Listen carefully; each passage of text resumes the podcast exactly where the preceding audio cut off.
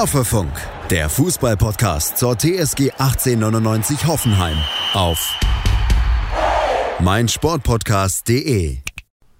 Hallo und herzlich willkommen zu Folge 166 von Hoffefunk. Es gibt viel zu besprechen. Zwei Wochen waren wir weg. Es gab einen kleinen Tiefschlag, aber auch etwas sehr Freudiges, worüber wir heute sprechen wollen, sprechen müssen. Und das ist die Vertragsverlängerung von unserem Shootingstar von Maxi Bayer. Und dazu gleich auch meine erste Frage an dich, Jonas. Welchen Anteil hat Maxi Bayer eigentlich deiner Meinung nach an unserem doch immer noch guten Saisonstart? Ja, hallo David, hallo auch an all unsere ZuhörerInnen. Maxi Bayer hat sechs Saisontore und du kannst mhm. dir ganz genau ausrechnen, wie viele Punkte wir hätten ohne diese Tore.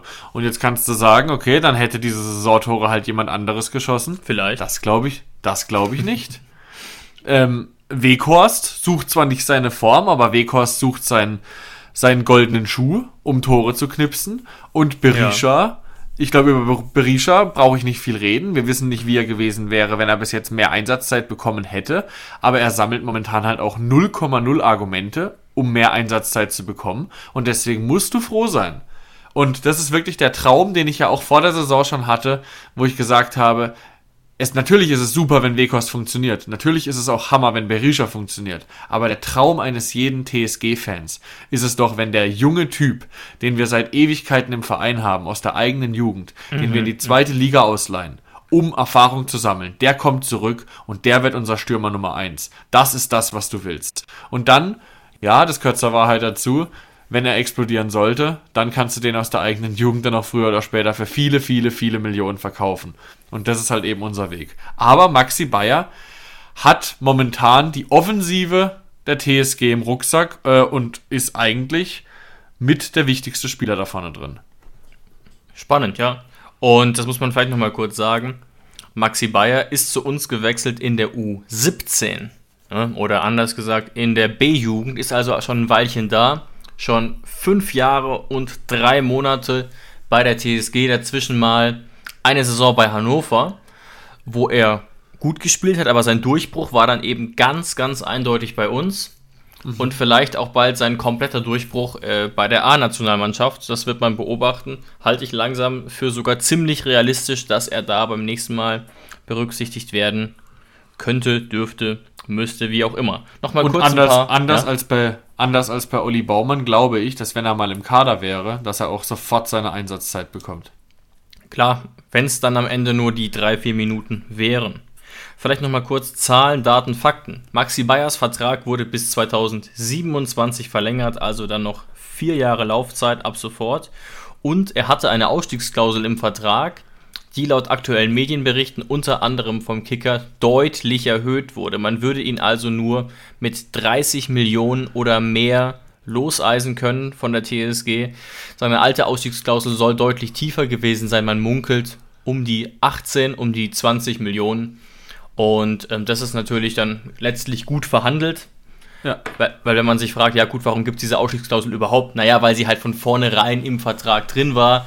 Ähm, Maxi mhm. Bayer ist jetzt ja auch nicht sozusagen äh, from, from, Zero to Hero. Das kann man auch nicht sagen. Wurde bei Energie Cottbus am Anfang ausgebildet, dann wurde er gescoutet von uns. Und da hatte man schon auf dem Schirm, dass sowas passieren könnte. Dass es so furios aber natürlich vonstatten geht, ist dann doch krass und für uns sehr, sehr erfreulich.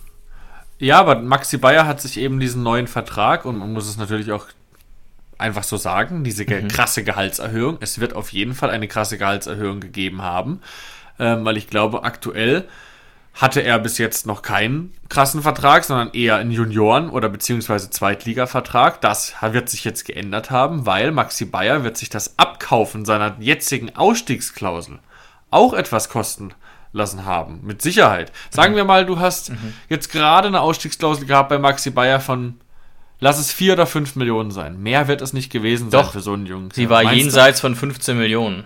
Wirklich? Mhm. Okay, dann hat wohl irgendjemand damals in der Verhandlung schon das, den, den Rohdiamanten gesehen.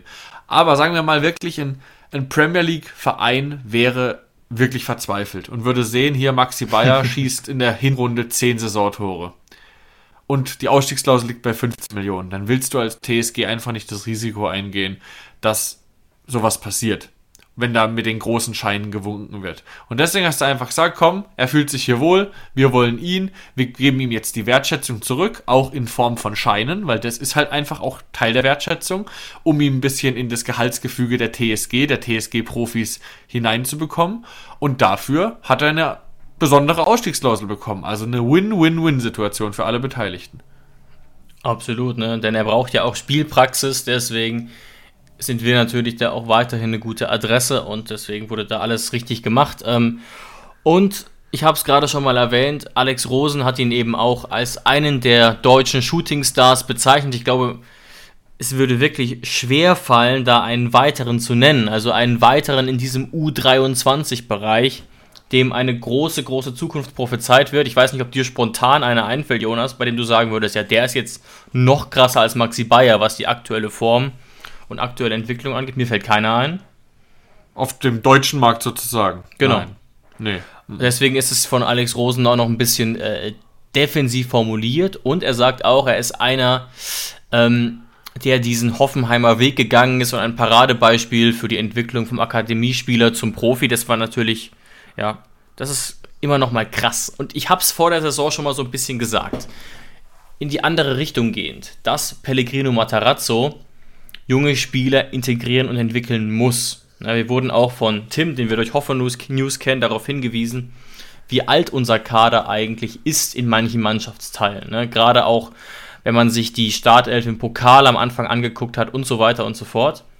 Und man war quasi davon angewie darauf angewiesen, dass jetzt mal ein Bischof, ein Bayer, ein Tohumschuh, wer auch immer dann letztlich einen Durchbruch schafft. Und es war dann eben Maxi Bayer, der sich jetzt völlig zu Recht in die Startelf gebissen hat und da ähm, 14 Millionen Mann mehr Berisha zum Bankdrücker hat werden lassen.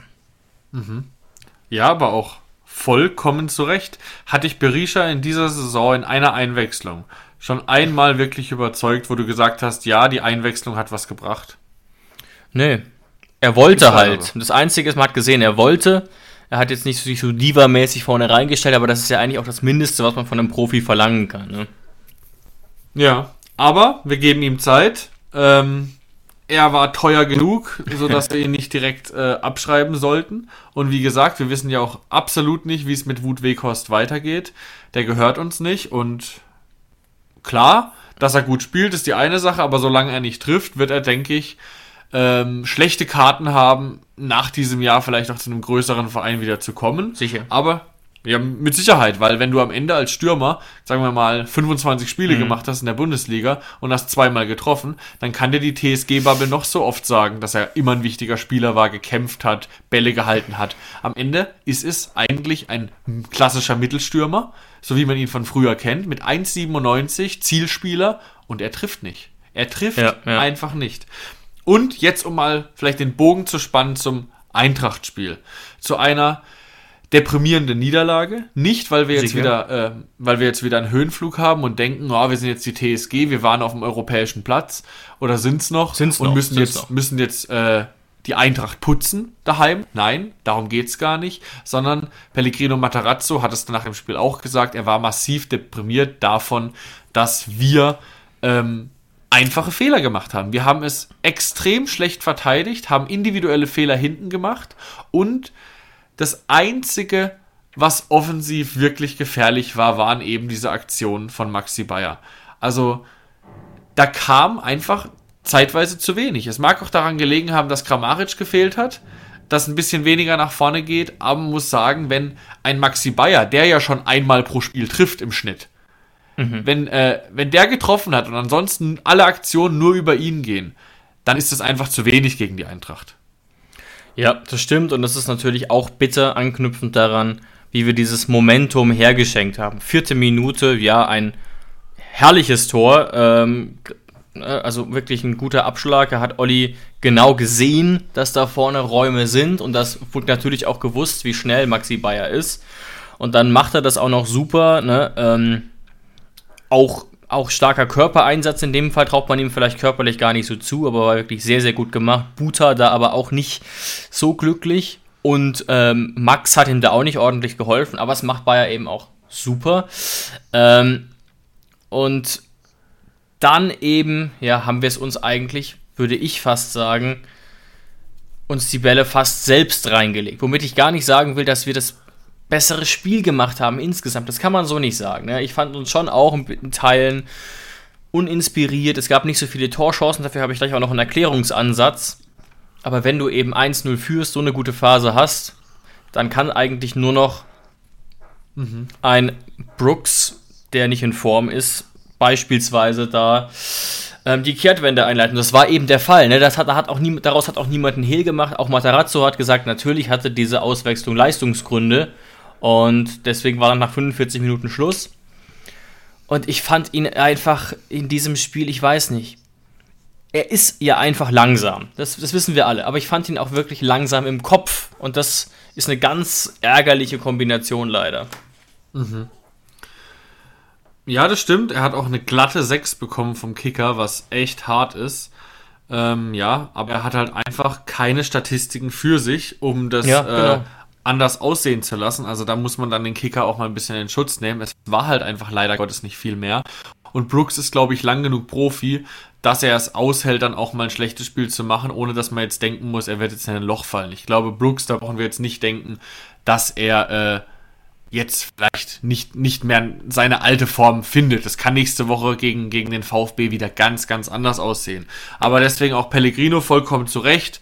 Bisschen harte Worte auch gefunden für Brooks. Das wird Brooks auch selber wissen. Der wird jetzt, der wird jetzt eine Woche seine Wunden lecken und dann wird er, denke ich, auch wieder in alter Form und mit der Souveränität zurückkommen.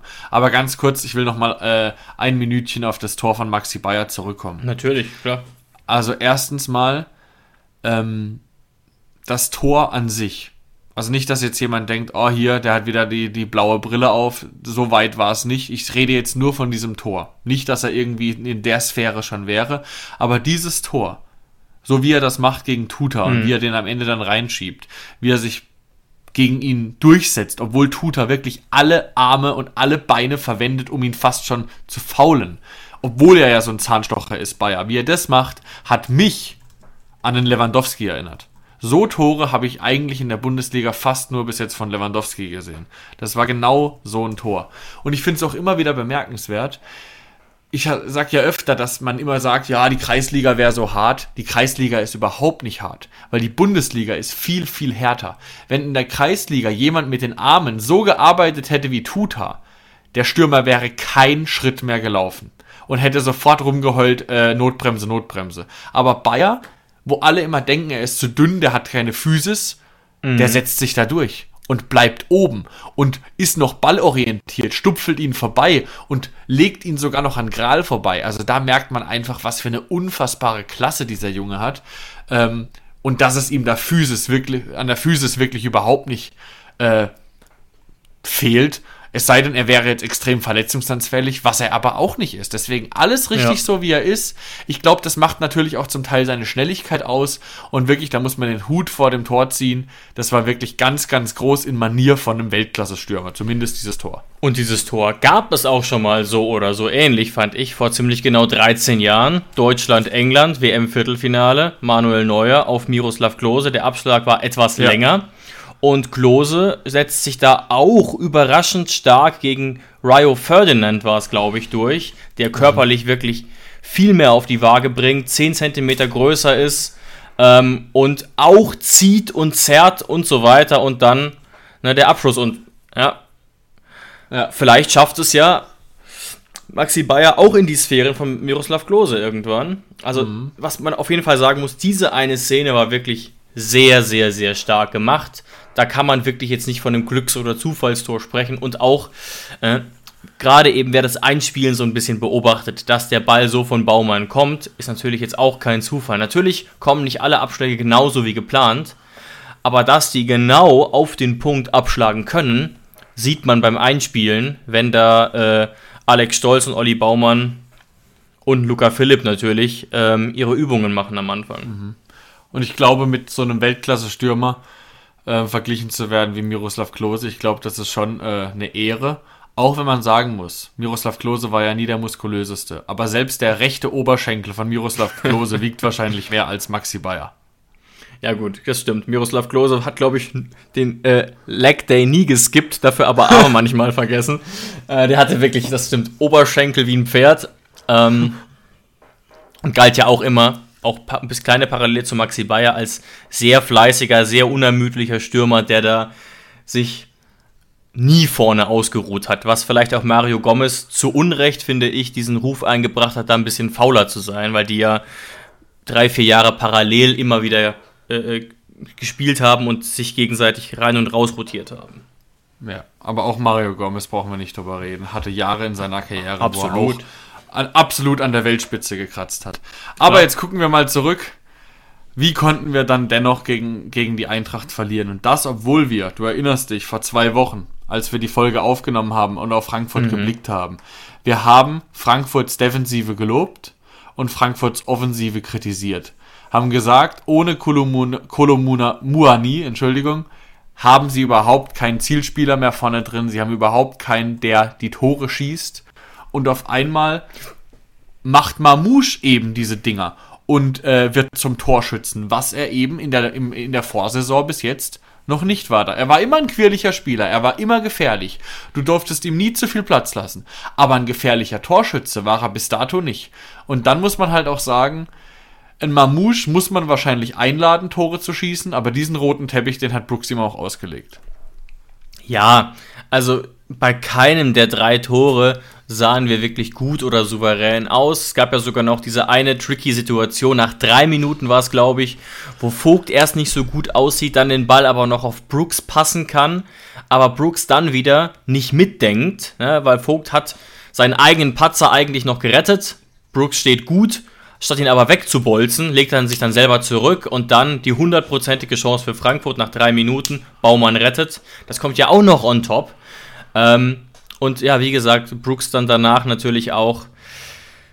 Ich weiß es nicht. Aber wir hatten generell auch Probleme im Spielaufbau und zwar auch in der eigenen Hälfte, fand ich, was es natürlich für die Abwehrkette nicht so leicht gemacht hat und gerade auch für einen Brooks, der natürlich dann vielleicht schwerer wieder in die Rückwärtsbewegung kommt, Aha. als jetzt ein Vogt, der einfach nachweislich deutlich spritziger und, und schneller ist.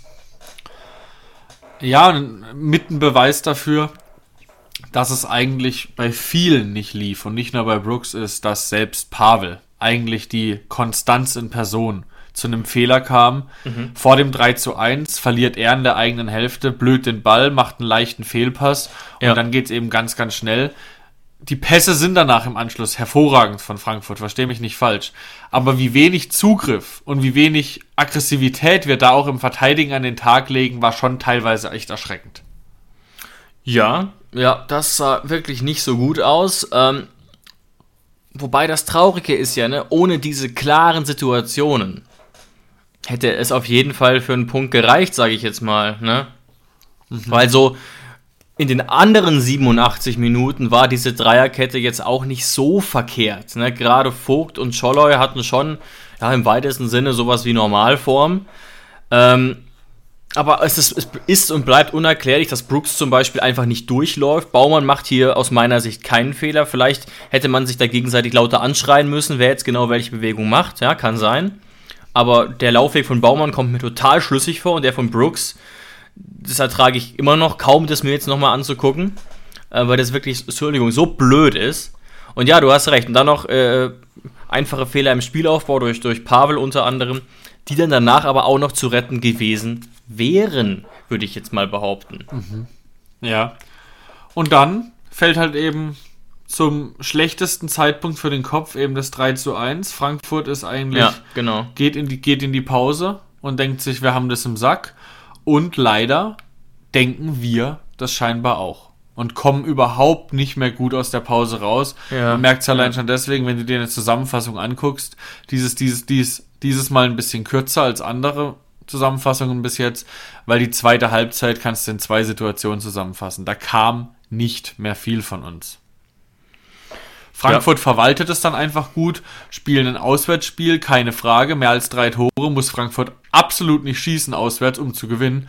Ähm, ja, und dann ist es halt leider einfach mal so, dass du auch trotz der starken ähm, Anfangsphase in dieser Saison gegen Frankfurt verlierst. Natürlich auch verlieren kannst, aber die Art und Weise ist das ärgerlich. Ja, klar. Und es ist ja dann auch so, dass äh, beispielsweise beim zweiten Tor auch noch so ein Sko hätte eingreifen können. Ne? Das ist jetzt kein großer Patzer von ihm, da diesen Laufweg nicht besser zu antizipieren oder auf Abseits zu spielen, aber es ist insgesamt einfach unglücklich. Und ja, wir hatten erschreckend wenig Torchancen dann. Doch. Wir, es gab ein paar, aber ja, 1,1 Expected Goals sprechen vielleicht für sich. Genau. Und gegen Frankfurt kannst du gewinnen mit einem Tor, aber dann muss die Defensive eben absolut rundlaufen. Ganz genau, ganz genau. Trotzdem können wir das Spiel jetzt, können wir der Mannschaft verzeihen. Diese Anfangsphase der Saison ist deswegen absolut nicht schlecht, wie du auch schon angesprochen hast. Aber jetzt kommt halt einfach ein Baden-Württemberg-Derby. Hey, Malte Asmus von meinsportpodcast.de hier. Ab März geht's weiter mit unseren 100 Fußballlegenden. Staffel 4 bereits. Freut euch auf Zlatan Ibrahimovic, Michel Platini, Cesar Luis Minotti, Paolo Maldini, um nur mal vier zu nennen. Und bis wir mit der vierten Staffel kommen, hört doch einfach noch mal rein in die bisherigen drei Staffeln. Ronaldinho, Sepp Meyer, Gary Lineker, Lothar Matthäus und viele weitere warten da auf euch. 100 Fußballlegenden. Jetzt überall, wo es Podcasts gibt. Aber jetzt kommt halt einfach ein Baden-Württemberg-Derby, was normalerweise kaum Esprit versprüht. Sagen wir mal, wir wären irgendwo auf Platz 6, wo wir sind, und der Stuttgart, Stuttgart wäre, wie sie halt, wo wir sie normalerweise gesehen hätten, irgendwo auf Platz 13.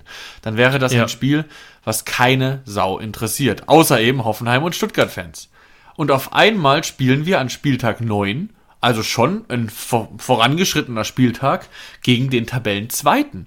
Mit einem Spieler im ja. Kader. Ich sage ja. jetzt bewusst erstmal im Kader. Theoretisch im Kader der 14 Tore nach 8 Spielen geschossen hat. Unfassbar. Was ist das? Ist es Sebastian Hoeneß oder hat er irgendwie einen Zaubertrank von Miraculix? Ja, keine, ich weiß es nicht. Irgendwann platzt der Knoten. Ich kann es mir auch nicht erklären. Ähm, und dann kommen auch noch solche Sachen dazu wie beim Spiel gegen Union Berlin, dass es dann aber auch dem VfB teilweise erschreckend leicht gemacht wird. Also ich weiß nicht, ob du das 1 zu 0 gesehen hast von Girassi gegen Union. Das sah wirklich aus, als hätte man Girassi absichtlich Platz gelassen. Klar, guter Laufweg, aber ich habe selten gesehen, dass du einem wirklichen Mittelstürmer, von dem du weißt, dass er knipst wie blöde da, fünf Meter Platz, ich lüge nicht, fünf Meter Platz zum Köpfen gibst. Äh, Im Strafraum, unfassbar. Union natürlich auch völlig von der Rolle. Mhm. Aber ja, man kann den VfB nicht hoch genug loben, das ist zwar nicht unser Job. Einschränkend muss man vielleicht schon aber ein bisschen sagen, dass ich schon finde, dass so die Gegner, die kamen und auch die Reihenfolge, in der sie kamen, nicht ganz unglücklich war für den VfB. Ne? Das mag sein, ja. Also der, der Spielplan, übrigens auch unser Spielplan, ähm, war schon ganz attraktiv. Das war schon ganz gut abgestimmt äh, für uns und auch für den VfB. Union kam auch jetzt zum perfekten Zeitpunkt, ehrlich gesagt. Und es gab ja auch trotz des zweiten Platzes mal eine krachende Niederlage gegen RB. Ähm, aber man muss nur auf eine Statistik gucken und wird direkt, äh, wird einem fast schwindelig. Sebastian Hoeneß hat jetzt nach 21 Partien mit dem VfB einen Punkteschnitt von 2,2. Na, Prost Mahlzeit. Ja, wenn du das hältst, kannst du Meister werden. ja. So einfach sieht's aus. Du wurdest schon mit einem deutlich geringeren Schnitt mal Meister. Es gab schon Meister mit irgendwie 1,9. Klar, heutzutage mhm. nicht mehr denkbar mit so einem starken ähm, und dominanten FC Bayern, zumindest meistens, ähm, aber gab es alles schon. Aber wir wissen, ne, du hast es schon angedeutet, Girassi wird sicher ausfallen und danach mindestens noch ein, zwei weitere Wochen. Das mhm. heißt, 14 der 25 Tore stehen nicht zur Verfügung. Und ich habe mich natürlich ein bisschen vorbereitet und auch gesehen, dass Dennis Undaff durchaus auch einen ganz guten Eindruck macht, soweit. Ne? Kam dreimal rein, äh, nee, kam, kam mehrfach rein, fünf, sechs Mal, hat drei, drei Buden direkt gemacht. Mhm. Aber den jetzt auf das gleiche Niveau zu setzen, wie so ein Girassi oder vielleicht ein Silas, der zwar getroffen hat, aber der auch jetzt meistens auf der Bank sitzt, fällt mir dann doch schwer zu glauben. Ne? Also, mhm. ich frage mich, wie sie das kompensieren wollen und das dürfte nicht ganz leicht werden. Klar, der VfB reitet eine Welle. Auf der anderen Seite kann es ein Team natürlich auch verunsichern, wenn es weiß, dass ein Spieler dort nachweislich, sowohl gefühlt auf dem Feld als auch, statistisch gesehen, ja, gefühlt der Einzige ist, der trifft. Ne? Er hat 14 Tore, Silas 3 und startet durch wie eh und je und ist immer noch der beste Torschütze in Europa. Das kann dich auf jeden Fall verunsichern. Und eine Mannschaft wie den VfB Stuttgart, die wahrscheinlich eh nicht so genau wissen, warum sie da oben sind, die verunsichert es natürlich noch ein bisschen mehr. Also womöglich, ja. Womöglich, vermutlich. Außer Sebastian Hoeneß äh, haut wieder irgendwas raus und Genau. hat seine Mannschaft doch extrem gut im Griff. Das wissen wir nicht. Ähm, auf was für einer Welle sie da gerade sind. Ja, aber zur Wahrheit gehört natürlich auch, wie du richtig gesagt hast, Leverkusen war noch nicht der Gegner von Stuttgart, Bayern war noch nicht der Gegner und Dortmund war noch nicht der Gegner. Drei potenzielle Niederlagen, ähm, die dem VfB da schon ja, erspart worden sind. Kannst du natürlich nicht wissen, aber jetzt muss ich mal wirklich sagen, aus aus subjektiver Sicht, wenn es einfach nur darum geht, die TSG soll gewinnen, dann kannst du dich auf der einen Seite natürlich darüber freuen, dass Girassi ausfällt. Dann haben wir die drei Punkte. Aber ich bin so sehr Fußballfan und nicht nur TSG-Fan, sondern wirklich auch Fußballfan, dass ich bei so einer Geschichte der VfB vor der Saison eigentlich mit zu den Abstiegskandidaten. Sagt jeder immer, haben einen guten Kader, aber da läuft's irgendwie nicht. Äh, die, die können jederzeit absteigen. Und dann kommt so eine Geschichte und Girassi sch- zerschießt die Liga. Bei so jemandem hoffe ich immer, dass er das ganze Jahr fit bleibt. Und ich freue mich nie, wenn so ein Spieler verletzt ist, auch wenn wir nicht wir der nächste Gegner sind. Ich hätte liebend gern den VfB Stuttgart jetzt mit Girassi geschlagen und finde es extrem schade, dass Girassi ausfallen wird, weil es natürlich auch in den Medien mitschwingen wird. Sollten wir gewinnen, wird die Frage da sein, Herr Hoeneß, wie wäre das Spiel ausgegangen, wenn Girassi nicht gefehlt hätte? Diese Frage wird kommen. Ja, aber die wird für uns dann ja gar nicht wirklich negativ sein. Dann kann Matarazzo schmunzeln und sagen, ja, das ist eine Frage, die mich überhaupt nicht interessiert und auch nicht interessieren muss. Und klar, weiß ich genau, was du meinst. Ich habe es auch schon mal so ein bisschen, ja, äh, als, als zumindest Kuriosum äh, erfasst, dass ja bei uns auch André Kramaric ausfa ausfallen wird. Und das darf man jetzt nicht vergessen der war ja wirklich zwei, drei Spiele in absoluter Topform. Und damit meine ich nicht seine Tore, sondern einfach, wie er gespielt hat. Ne?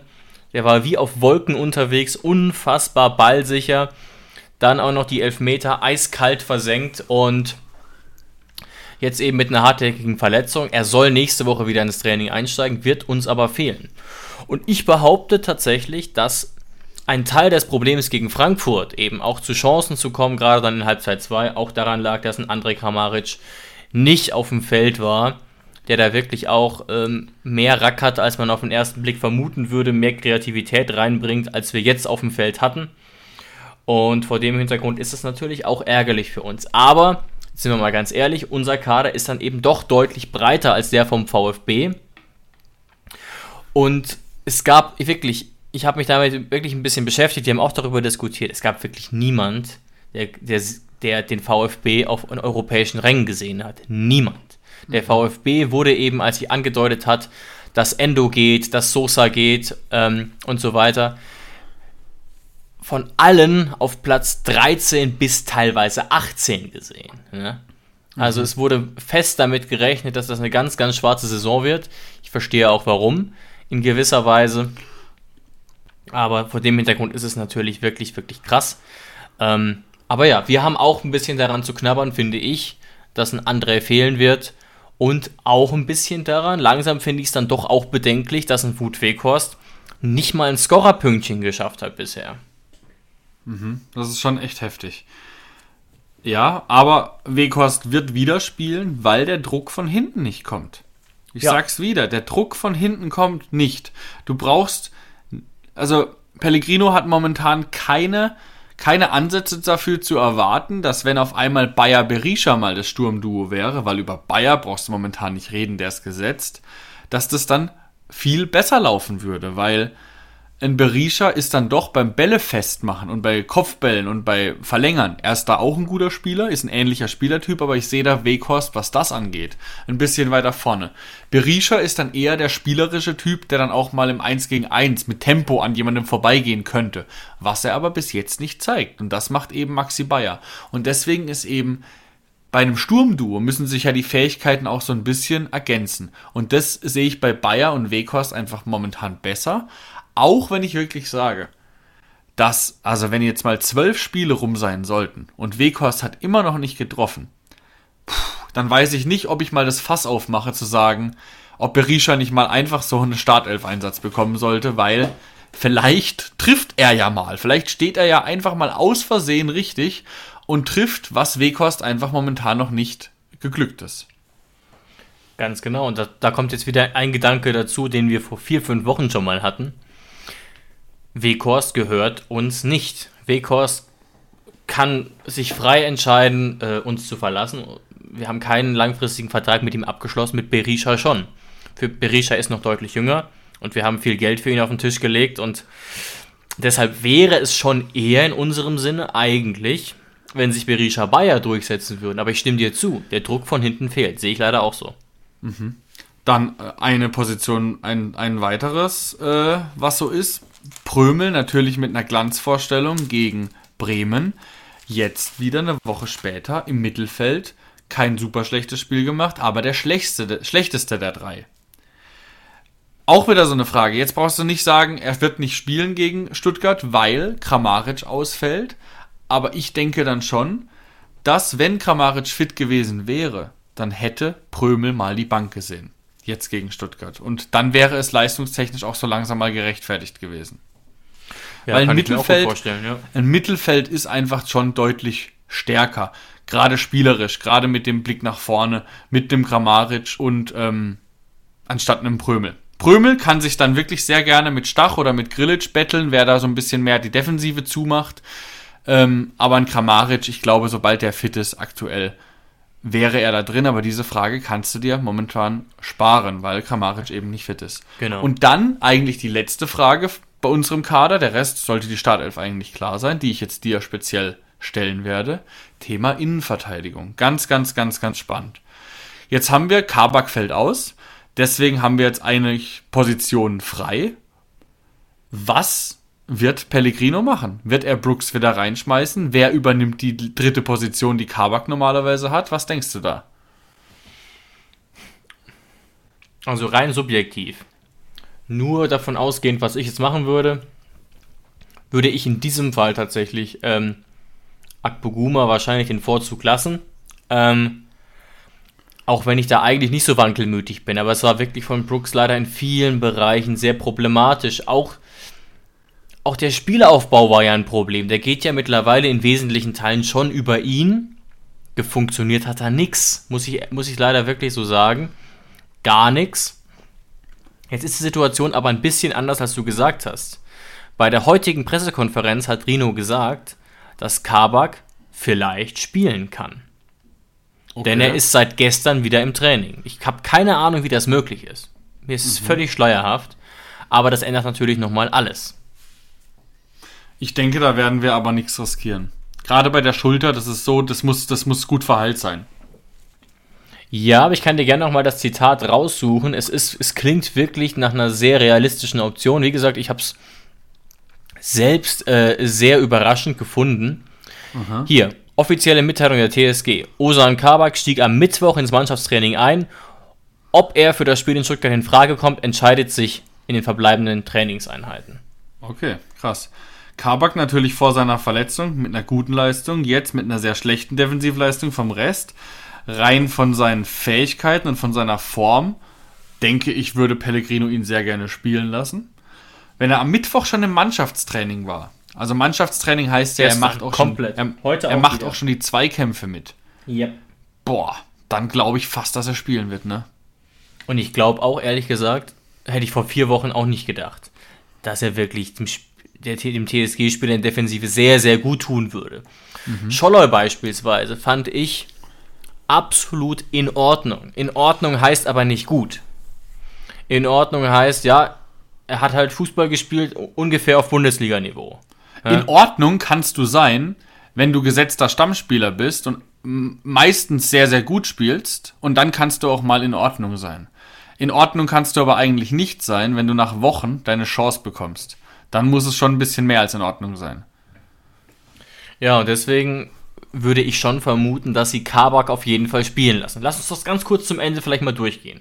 Wir gehen davon aus, dass Kabak spielt. Weil, wenn die medizinische Abteilung grünes Licht gibt und Osan auch, und er hat, er trainiert seit gestern wieder, wird er spielen, behaupte ich. Also, Kabak rechts. Vogt wird wohl auch nicht rausrotiert, aber wo spielt er und wer ist dann die Nummer 3? Was sagst du? Ich glaube, dass wenn Kabak spielt, dass wir mit unserer Standard-Innenverteidigung spielen, Brooks, Vogt und Kabak.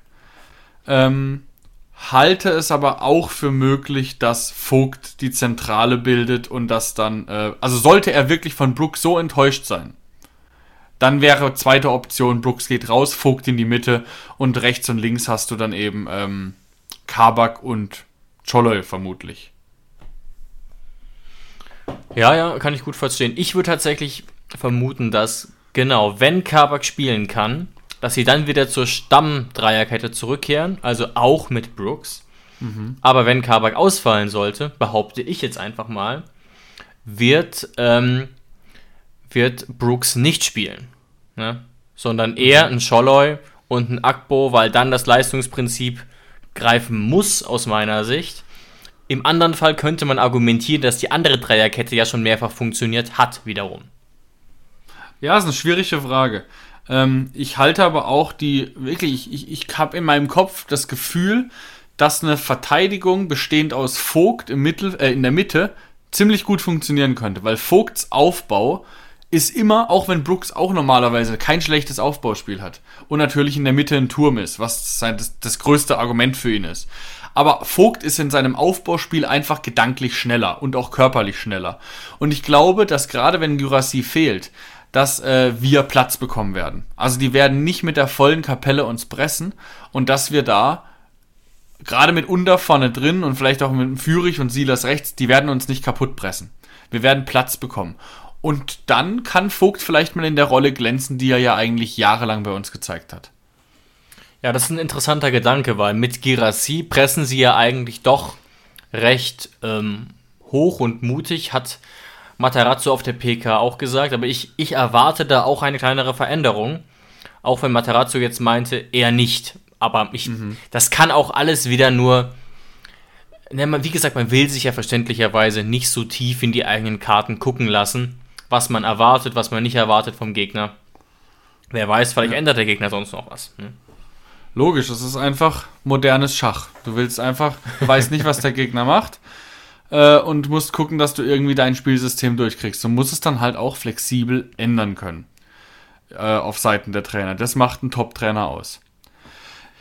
Okay, letzter Blick auf die Tabelle. Sollten wir gewinnen, sieht es richtig, richtig gut aus. Dann haben wir 18 Punkte, würden auf drei Punkte auf den VfB draufgehen und wir hätten wirklich eine, einen fantastischen Saisonstart. Es wären neun Spiele, 18 Punkte wären das.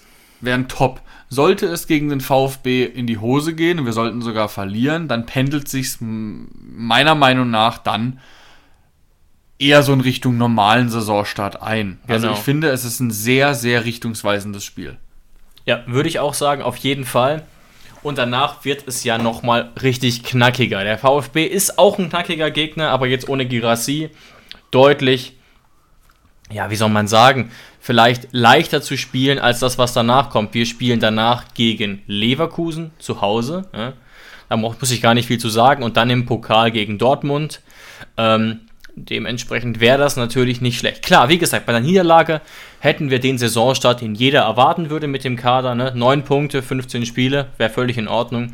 Wäre aber eben bitter, ähm, so dann nochmal so ein bisschen abzufallen, gerade eben nach den Möglichkeiten, die, die man gegen Frankfurt gehabt hätte nach dieser Führung. Und jetzt gegen den VfB bieten sie ja auch was an, sag ich mal, dadurch, Ja. dass eben Girassi sich am Oberschenkel verletzt hat.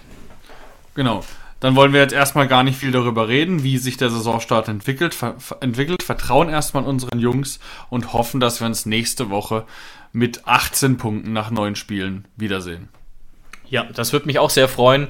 Und damit vielen Dank euch fürs Einschalten. Besondere Grüße an die 2100 Fans, die uns nach Stuttgart begleiten. Das klingt sehr, sehr gut. Und damit bis nächste Woche. Danke fürs Einschalten. Genau. Und noch herzlichen Glückwunsch natürlich Sebastian Rudi zu seinem ersten Tor in der Kreisliga. Und damit können wir das Ganze beenden. Ja, stimmt. Herrliches Freistoßtor. Ich habe mal vier Kilometer von diesem Verein weg, vier Kilometer weg gewohnt und jetzt spielt er da. Jetzt wohne ich seit drei Jahren nicht mehr da. Skandal. Ja. Macht's gut. Ciao, ciao. ciao. Wie baut man eine harmonische Beziehung zu seinem Hund auf? Puh, gar nicht so leicht. Und deshalb frage ich nach, wie es anderen Hundeeltern gelingt, beziehungsweise wie die daran arbeiten. Bei Iswas Dog reden wir dann drüber. Alle 14 Tage neu mit mir, Malte Asmus und unserer Expertin für eine harmonische Mensch-Hund-Beziehung, Melanie Lippisch. Iswas Dog? Mit Malte Asmus. Überall, wo es Podcasts gibt.